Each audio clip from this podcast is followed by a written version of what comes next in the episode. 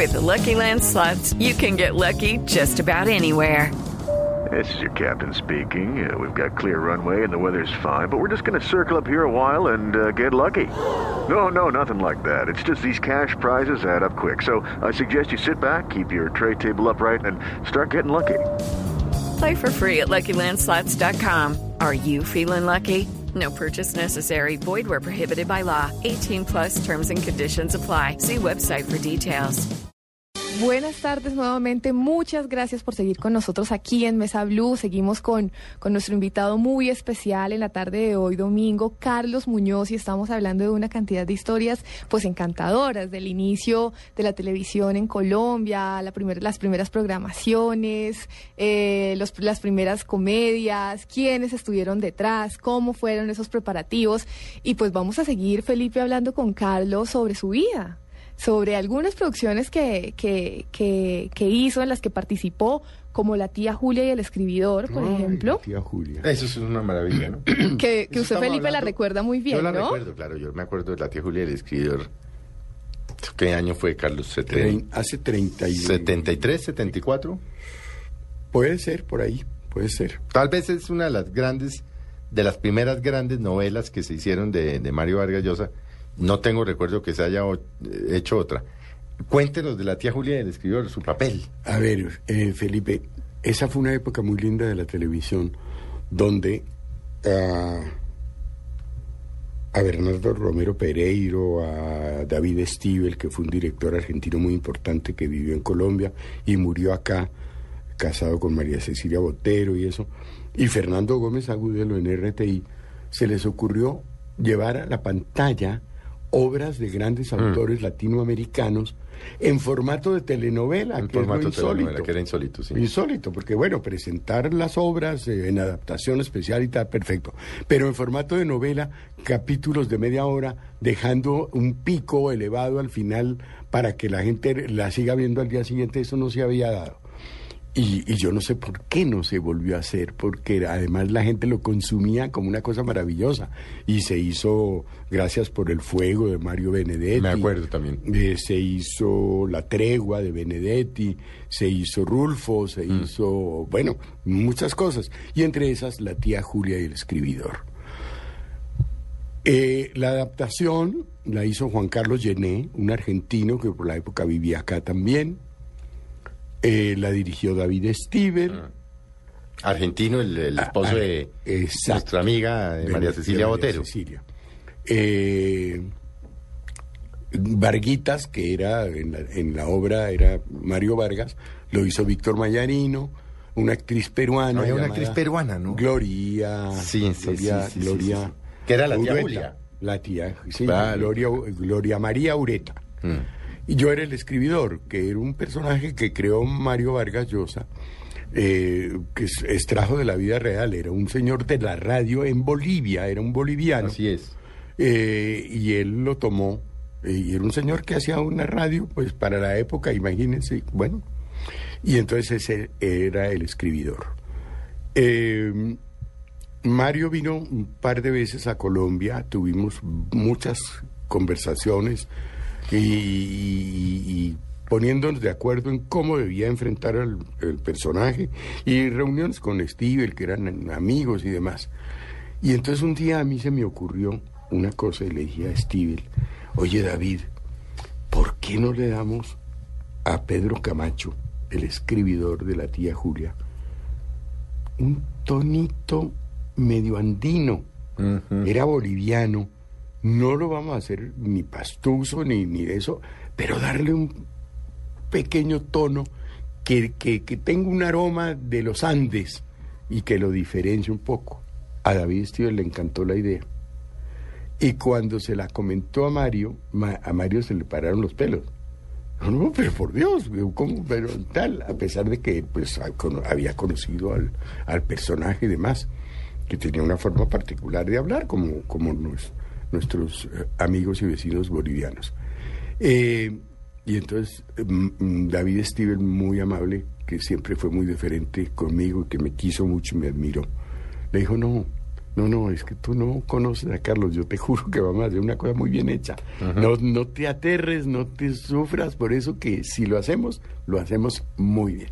Y al final Mario aceptó y, y, y lo hicimos así, yo le di un maravilla, pequeño tono andino a Pedro Camacho, el escribidor de La Tía Julia, y realmente fue un éxito muy grande, no solo en Colombia, en Perú, en toda Latinoamérica donde se presentó, al punto que Mario eh, la pasaron primero en un horario en el Perú eh, y tuvo buena aceptación, pero no fue el gran boom. Y entonces Mario pidió directamente allá que la pasaran en un horario estelar y la pasaron dos veces. Y la segunda vez fue un éxito también eh, grandísimo, superior. Eh, un trabajo realmente muy, muy, muy interesante. La tía Julia, el escribidor Pedro Camacho. Carlos, eh, hablemos bre- brevemente porque usted en algún momento dado eh, acometió ser empleado público. No, Miembro de la Comisión Nacional de Televisión, obviamente un hombre pues ejemplar, estabas en representación de los actores allí en esta comisión. ¿Cómo fue esa experiencia? Porque es que un señor que viene del teatro, de la televisión, de la radio, que de repente lo sienten en una junta directiva, le pasen unos balances, unos acuerdos, unas leyes, unos actos administrativos. Sí, escenarios completamente no, nada, diferentes. nada, porque nunca habías tenido una experiencia de, de- de empleado público. No. ¿Cómo fue esa experiencia de haber pasado, entre otras cosas, eh, brillando en el cargo, que era difícil brillar en ese cargo de miembro de la Comisión Nacional de Televisión? ¿Cómo fue esa experiencia burocrática? La experiencia para mí personalmente fue maravillosa, pero eso tiene un antecedente. Yo toda la vida tuve la inquietud, digamos que yo no soy un sindicalista, cuando la gente dice sindicato, sindicalista, eso, se imagina unas cosas extrañísimas. Yo enten- entendí el sindicalismo de una forma tan distinta del, del amigo, del, del dueño de la empresa, del amigo, el que le colabora a la empresa para que la empresa sea una maravilla y un éxito, no el... El, el, El revoltoso. El rival, el, El que empresario. pelea el- Sí. con el empresario, el que le llama explotador, el que se siente maltratado. Y nada le mal gusta. pagado y todo eso. No, yo entendí el sindicalismo de una manera distinta y durante muchos años fui je- director de los actores, fui, presi- fui presidente después de vivir varios años en México y de trabajar allá en la televisión y en la radio y en el teatro, perdón, no en la radio no. Eh, cuando llegué me nombraron director de los actores. Y entonces luché mucho en aquella época por la reivindicación del gremio y se consiguieron cosas eh, que después se volvieron a perder, beneficios, eh, regalías, prestaciones y cosas para el medio artístico. Después se- se- eso se, se perdió y bueno, hoy en día los contratos se hacen de una manera diferente, etcétera. Entonces, la inquietud mía fue esa. A mí me cabe, por ejemplo, Felipe, la satisfacción de haber sacado a los actores de un lugar muy famoso que había en Bogotá en la calle 67 que se llamaba el Campo Villamil. Ajá. Era un campo de tejo Era el campo de Tejo, claro. donde se hacían las grandes manifestaciones. Yo creo que Jorge Eliezer Gaitán y los políticos llenaban ese lugar y hacían las grandes cosas. Y entonces cuando venía una delegación de actores mexicanos, Elvira Quintana y yo no sé Tocaba quién, eso, allá. este, los llevaban al campo Villamil y les daban morcillas y cosas que yo adoro la comida típica nuestra, Creo que pero había me, huesos de me marrano. fascina.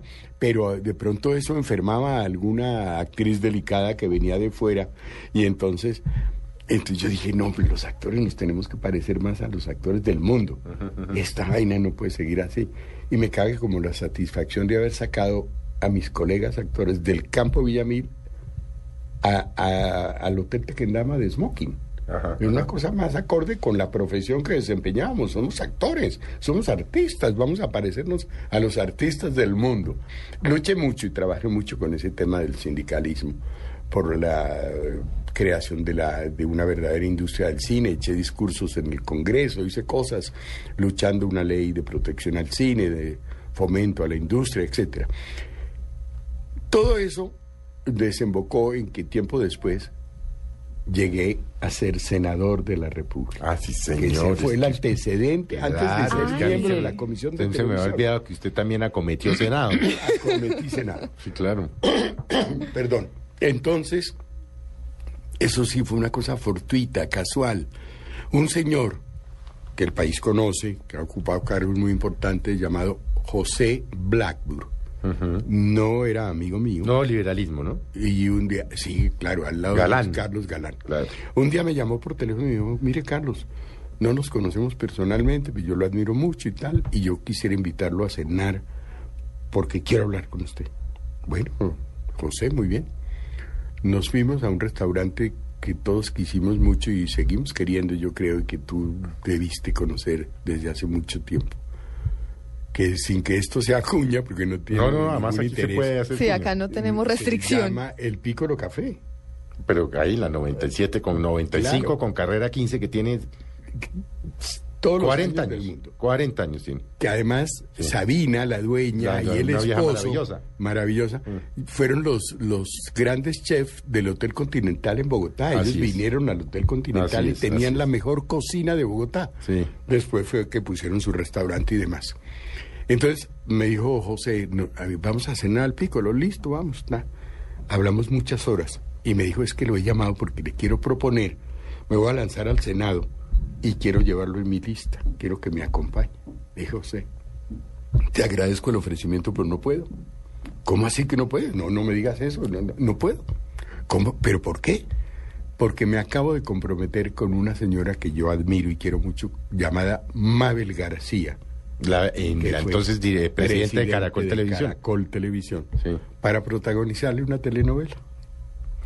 Y entonces yo ya no, ya le dije a Mabel, ya le di mi palabra, yo no puedo decirle que no, porque ahora, pues, no, Carlos, que mira, que no sé qué. Le dimos muchas vueltas durante mucho rato al tema, hasta que llegamos a una cosa y le dije, mire, José, a mí me interesa, perdón, me interesa porque un actor, cualquier experiencia que viva, es, es- somos como esponjas, Claro, claro. vivencias que nos sirven más adelante para desarrollar personajes y hacer cosas. Y me, me, me parece apasionante hacer política, ir a la plaza pública y echar discursos desde el balcón y toda esta cuestión y convencer a la gente. Eso me llama la atención, pero no, no puedo. Te propongo una cosa, que llévame en un renglón donde donde no yo- exista la más remota posibilidad de que salga. No, pero no de tercero. Le dije, no, hermano, de pronto a usted le va bien y, y, y saca tres. Y yo me enredo. Y yo me enredo. Y le, termina le quedó ahí. mal a Mabel. No, no, no, de cuarto. Le dije, mire, para curarnos en salud voy a ir de quinto renglón. Que no existía la menor No, posibilidad pero que Bernardo sacara cinco existía senadores. Nada. Y entonces llegamos a ese acuerdo y le dije, y me voy con usted a hacer política y le hago campaña y tal, y la hicimos.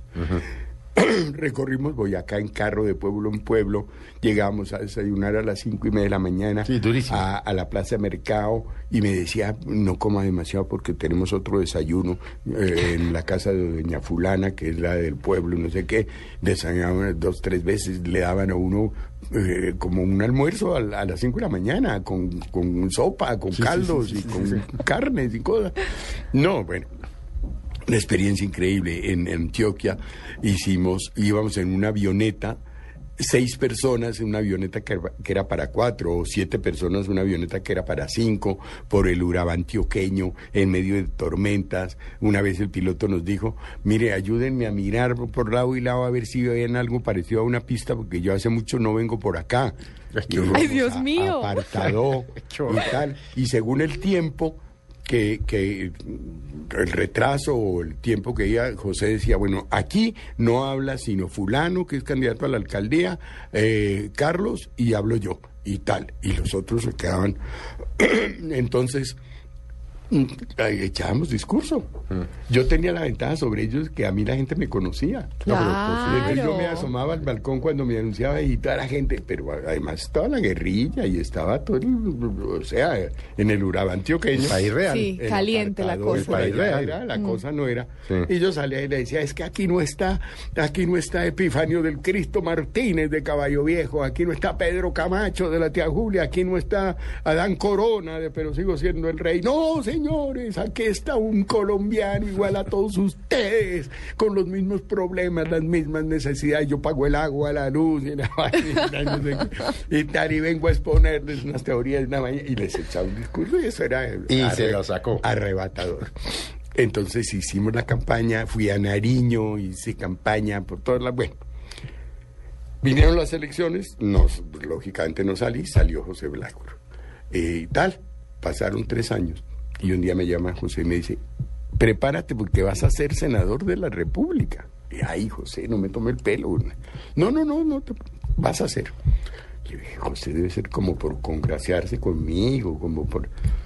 Y me volvió a llamar después y tal, y me dijo, bueno, ya la semana entrante vas a, posesionarte. dije, José, pero no, no, alista a tu mujer y a Manuela y a tal, y a la familia y a las personas que quieres invitar, te vas a posesionar. dije, José, pero si hay... No, no, tranquilo, tú tranquilo.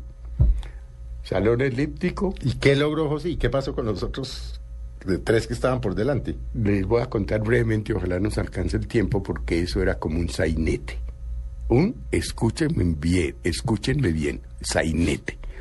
Salón elíptico, corbata, elegancia, las señoras, todo el mundo y tal. Se abre la sesión. Hay una carta de renuncia de un honorable senador. Sírvase leer la carta, señor secretario, por medio de la cual presento renuncia a mi curul como senador de la República, no sé qué, firmado José Brano. En discusión la carta del honorable senador va a cerrar, se queda cerrada. aprueba la salida del senador, aprobada, listo. Sírvase pasar el primer renglón a tomar posesión del cargo y tal. Hay una carta, señor presidente. Sírvase leer la carta, señor secretario, por la cual no acepto la postulación al segundo renglón de tal. No Sírvase pasar el tercer renglón a tomar posesión del cargo. Hay una carta, señor presidente. Sírvase leer la carta. Pues díganme si no era un sainete. Sí, sí, sí. Pero, qué maravilla. Ahí ya no hay carta. Pero la, la realidad absoluta. ¿Qué pasó? Los que me antecedían habían acordado junto con José que no les interesaba estar por muy poco tiempo en la cosa, porque eran políticos de carrera y tal, y que querían cederme el honor a mí, como un homenaje al arte, a la cultura y a Carlos Muñoz, para que yo fuera el senador de la República. ¿Y eso fue un año? Un poco menos de un año. Sirva la, la el último año del gobierno del doctor Gaviria. Sí. Este, y entonces sirva se pasa el quinto renglón y ya pasa Carlos Muñoz. Sí, sí, sí. Y se posiciona. Juro, me posiciono senador de la República. Ah, carajo. Me acuerdo, me acuerdo mucho que ese día fue memorable. La primera persona después de que me posesioné que pidió la palabra fue Regina Once. Mamá Regina. Mamá Regina. Y digo, por fin llega al Senado de la República un hombre honesto y no sé qué. Y se un discurso que yo quedamos paralizados todo. Un hombre recto, un hombre que admiramos, un hombre talentoso. Y me hizo un discurso insólito. Y bueno, senador de la República. Oficina, curul, escudo, maletín. Carro, vaina, mm, todo. Toda la cosa carro no llegué a tener. No, porque es que en esa época. No, porque pues, se debieron quedar los otros con el carro. Sí, no me lo alcanzaron a entregar. y entonces, pues fue muy poco lo que pude hacer, no había forma. Presenté un proyecto muy interesante. Mm, pues ayudado por mucha gente importante en ese momento, el doctor Samper y un poco de gente que era un proyecto que yo sigo pensando que, que, era, bueno, hoy en día la estructura es distinta, pero hubiera sido muy valioso en ese momento, que era transformar el servicio militar obligatorio por servicio social obligatorio. Mm. Que era una cosa, y yo fui y le hice campaña a ese proyecto en los colegios, en las universidades y en muchas cosas. Eh, diciendo, no es justo que una madre que manda, que le llevan su hijo a, pelear, lo manden a tal y se lo devuelvan en una bandera doblada con una medalla, y este es su hijo. Y llore, señora, porque ¿qué le vamos a hacer? Le mataron a su hijo. Entonces, eh, que, se, que se hiciera lo que ya existe hoy en día, un ejército profesional, gente preparada para eso, y que los muchachos que prestaban el servicio militar obligatorio fuera un servicio social obligatorio sin sacarlos de su región, de su zona, de su clima. Un muchacho de Montería no lo pueden mandar a, a Pasto a que preste un servicio porque desadaptado, fuera de su entorno, de su familia, etcétera. Bueno, no, eh, no lo poco que alcancé. No le voy a preguntar sobre la comisión de televisión. le voy a preguntar una cosa. Surgió eso. De ahí surgió de, ser senador. que a mí se me Se estaba creando en ese momento la comisión, de, televisión que le dio vida a la, la reforma constitucional del 91. correcto. Esto era año 94 ahí se estaba creando. Entonces todos mis colegas, senadores y representantes dijeron, ¿quién más indicado para formar parte de la Junta Directiva de la Que Comisión? Carlos Muñoz. Que Carlos, que nació en la televisión y que la conoce por dentro y por fuera.